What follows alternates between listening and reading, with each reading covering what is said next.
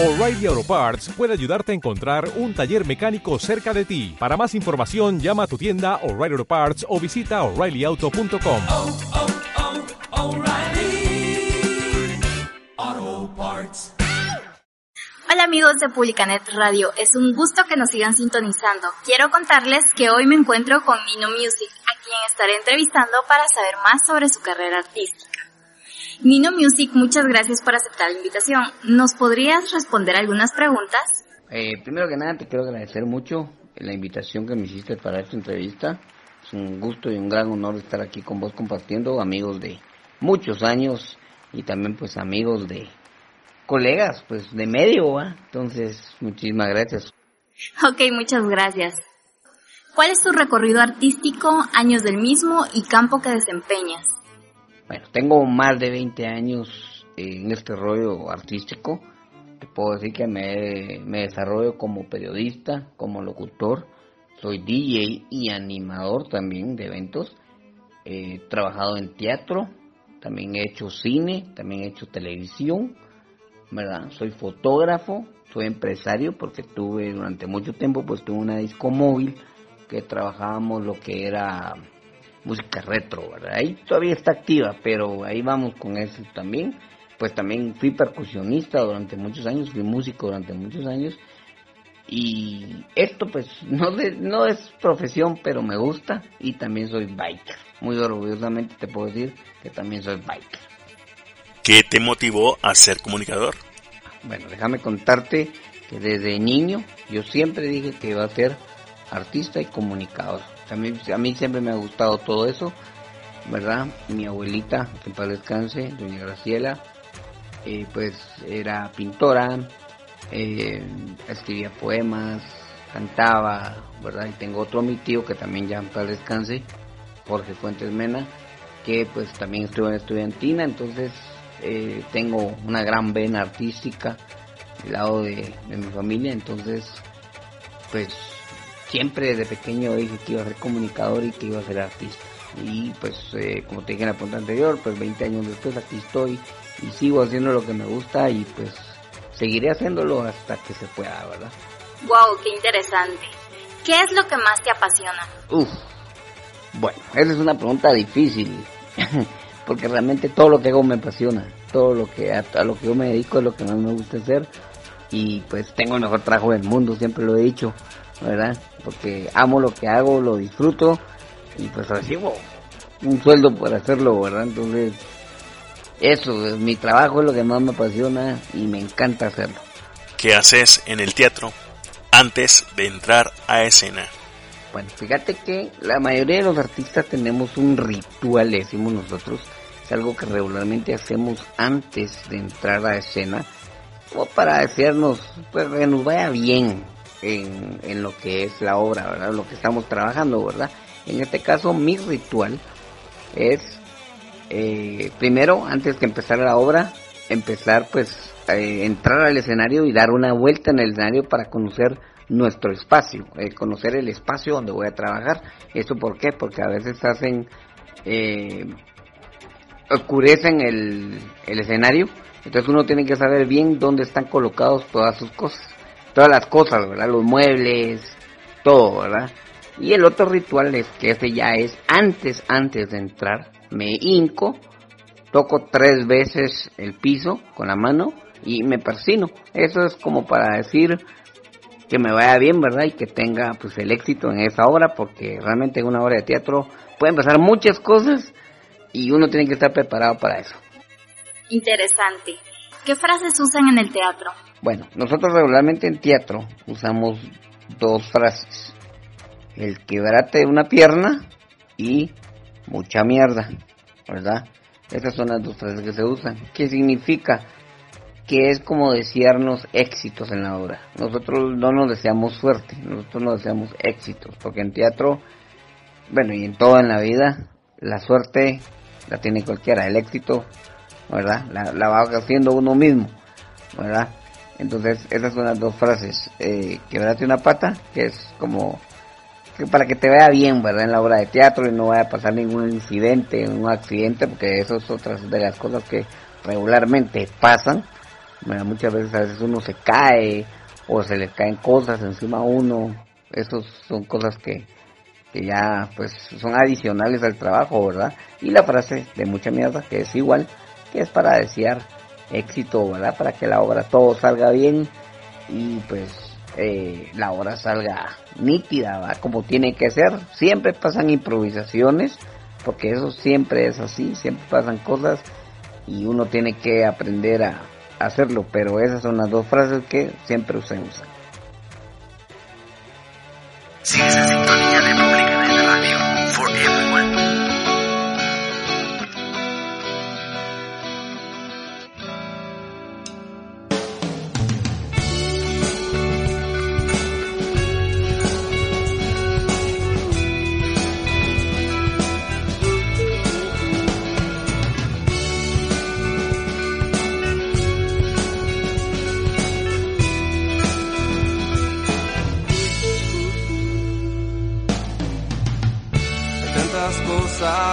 Yo siento por ti que no sé cómo poderlas decir. Hay tantas cosas que están guardadas dentro de mí y que son para ti. Y solo quiero, solo quiero poder expresar este fiel sentimiento y solo quiero,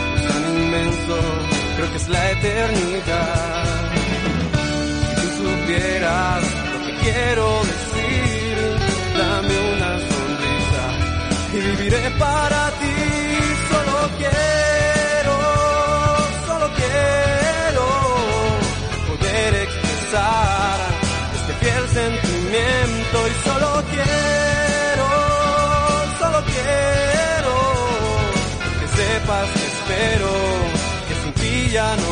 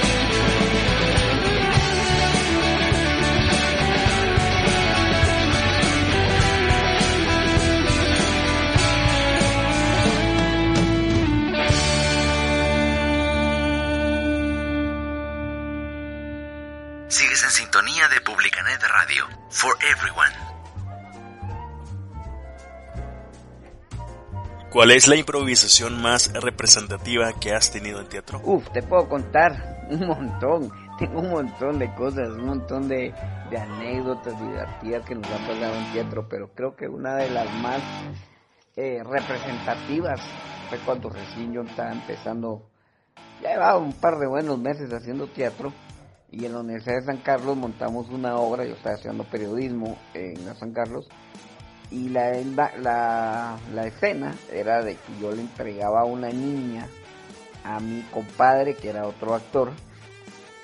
Pero como les dije en la pregunta anterior pues pa- pasan cosas verdad cuando yo le entregué la idea de, de la escena era de que yo le entregaba a la niña y- que era comedia yo le entregaba la esa era como la parte dramática con un cachito de humor va pero yo le entregaba a la niña al, al compadre a mi compadre él lloraba y se quejaba no sé qué hacía un montón de cosas y después hincaba y empezaba a gritar torito y ahí había un blackout, ¿verdad? Que era como una burla de Pepe el Toro. Pero cuando yo le entregué la muñeca a él, que estaba envuelta en una sábana, en una colchita de bebé, se nos cayó la cabeza de la niña, ¿verdad? ¿Por qué te llaman Alerta o Nino Music? Bueno, esa es una buena pregunta, Fatebos. Eh, el nombre de Alerta, pues yo en el 99 y parte del 2000 y 2001 toqué en una agrupación que se llamaba Alerta 510, era el percusionista de ellos. Y pues eh, tuve oportunidad de trabajar con Alejandro, el manatí, ex bajista de La Tona. Y pues ahí tuve el gusto yo de conocer a Ricardo Andrade, un gran personaje como ustedes ya saben. Y pues él fue el que me puso alerta. Por ahí pues en ese tiempo pues me decían Jorge va, hacía normal. Entonces eh, pues él fue el que me puso el nombre de alerta. Así que todos los cuates de medio de música me conocen como alerta. Ahora el nombre de Nino nació pues por una amiga que se llama Luz de María, que es una amiga de hace muchos años, en la zona 5 donde vivimos durante muchos años. Y pues ella siempre decía que me y, bueno, y sigue diciendo la verdad, que siempre me sigo comportando como un niño. Una vez por gritarme niño, me gritó Nino. Y entonces me dijo, ahora en adelante te voy a decir Nino. Bueno, entonces me quedó el Nino. Como ustedes saben, pues también soy DJ y después acoplé el nombre, empecé a usar el nombre de Nino como un sobrenombre o un nickname de artista, ¿verdad? Y de ahí le agregué el Music, que es M-U-S-I-K, con K al final, no con C como es normal, ¿verdad? Entonces empecé a usar ese, ese apodo, pues para todo, ¿eh? Como teatro, como DJ, como, como fotógrafo y como lo demás, ¿verdad? Ahora pues más que todo, todos me dicen Nino, ¿verdad? Así es como soy conocido, realmente Nino Alerta, pues como les digo, solo mis cuates músicos me dicen. Pero sí, este es el, el origen de Alerta y de Nino Music como apodo. ¿Cuál ha sido la etapa más difícil de tu vida? Yo tuve en el 99 una etapa muy difícil en mi vida. Eh, fue bastante difícil para mí, pues me descubrieron cáncer en los pulmones, ¿verdad? Tuve un linfoma de no Hodgkin. Eh, recibí un total de 14 quimioterapias, estuve un total de 20 días en el hospital, un poquito más de 20 días intercalados, pero sí estoy como 20 días en el hospital. De hecho, a mi papá le dijeron que yo tenía 8 meses de vida. Y pues 20 años después, aquí, gracias a Dios estoy, ¿verdad? Creo que las cosas pasan por algo, me salvé y es por algo, o sea, ¿verdad? Entonces, el haber sufrido de cáncer fue una situación bien dura para mí. Gracias a Dios siempre tuve el apoyo de mis amigos, de mi familia y de mucha gente. Tengo muchas anécdotas muy bonitas de, de eso, de gente que entraba a mi cuarto en el hospital. De hecho, celebré mi cumpleaños 25, lo celebré adentro del hospital de Aurora. Hasta las enfermeras nos llegaron a regañar porque la gente empezó a entrar a las 9 de la mañana y eran las ocho y media, casi 9 de la noche y la gente entraba y salía de mi cuarto. Entonces empezaron a averiguar que quién era, ¿verdad? Porque porque tanta gente, o sea, nunca habían tenido tanta afluencia de gente en un solo cuarto. Entonces cuando les contaron pues que yo hacía teatro, que era músico, en esa época yo tocaba en el Alto 510, ¿verdad? Entonces, eh, ella ya fue otra cosa, ¿verdad? Pero igual sí nos cayó la vida. Pero creo que eso ha sido una de las etapas más duras he pasado varias, pero creo que esa fue la más dura. Y pues, gracias a Dios, aquí eh, sigo vivo, ¿verdad? Me salvé, ¿verdad? Y pues ahora también promuevo eh, ayudar a la gente que está pasando por la misma situación en la que yo pasé. Yo los visito.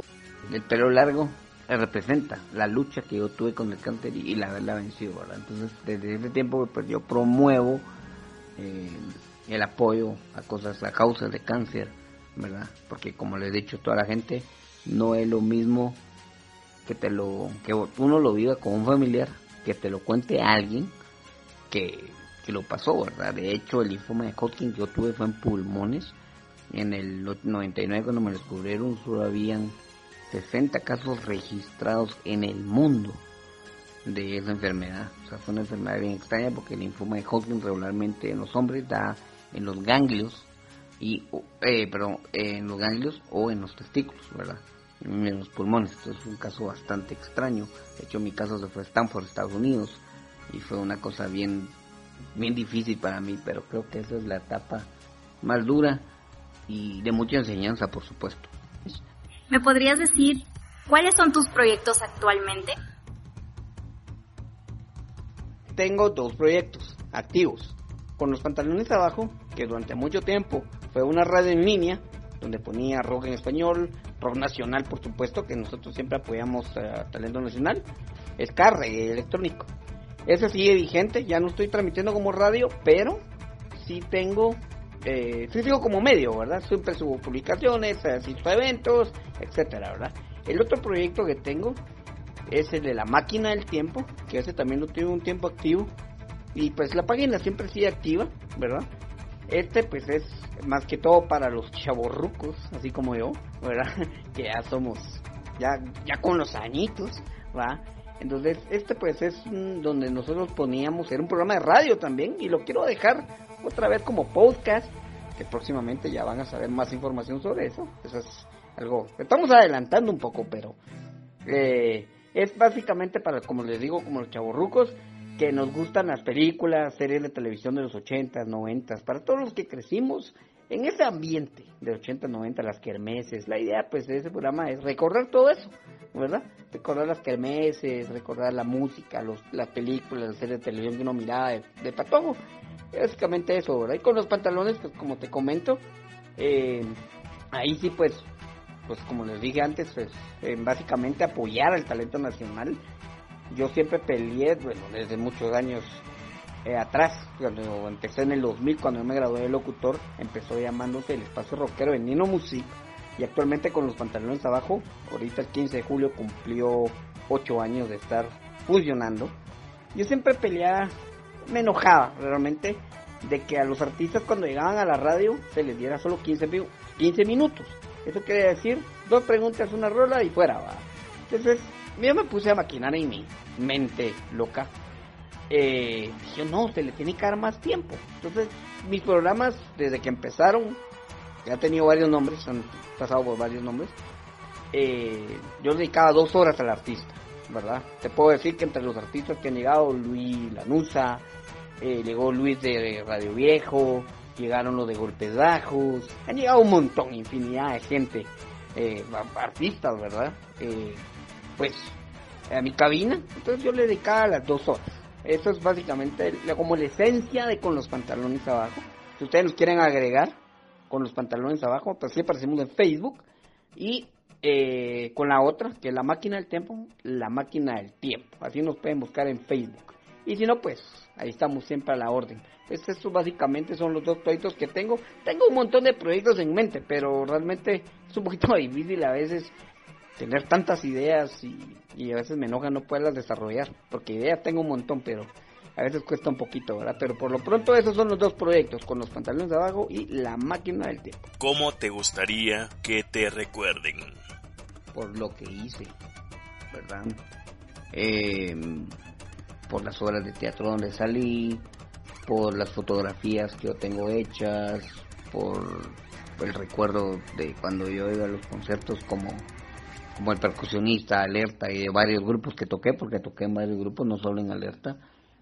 También como el periodista que fui, con mi medio que tengo ahora, ¿verdad? Creo que así, eso, con las buenas acciones que yo hice siempre, creo que eso es lo que me gustaría que me que recordaran, ¿verdad? Que dijeran, ah, Nino, era aquel peludo que, que siempre andaba en los conciertos con su cámara y andaba caminando como que era loco por todos los, ¿verdad? Por todos lados, porque les, les cuento que yo nunca me mantengo quieto, estoy bien activo, entonces eh, creo que así, y con las buenas acciones, ¿verdad? He hecho muy buenas acciones, muchas buenas acciones, las cuales las mantengo pues en mi mente, ¿verdad? Porque las buenas acciones se hacen en silencio, eso es mi pensar, ¿verdad? Y creo que así es como quiero que me recuerden, con las cosas buenas como fotógrafo, que me recuerden como el buen fotógrafo que fui, como el buen músico que fui, como el buen actor de teatro que fui, que la gente me mire eh, eh, en los programas que hice televisión, en las veces que, pocas veces que salí en el cine, que digan, ah, era aquel, ¿verdad? Entonces creo que así es como quiero que me recuerden. Wow, increíble saber tu trayectoria artística, en serio, felicidades.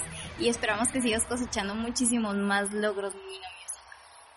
Bueno, amigos de Publicanet Radio, esto ha sido todo por hoy. Sigan sintonizándonos y siguiéndonos en las redes sociales para escuchar más entrevistas.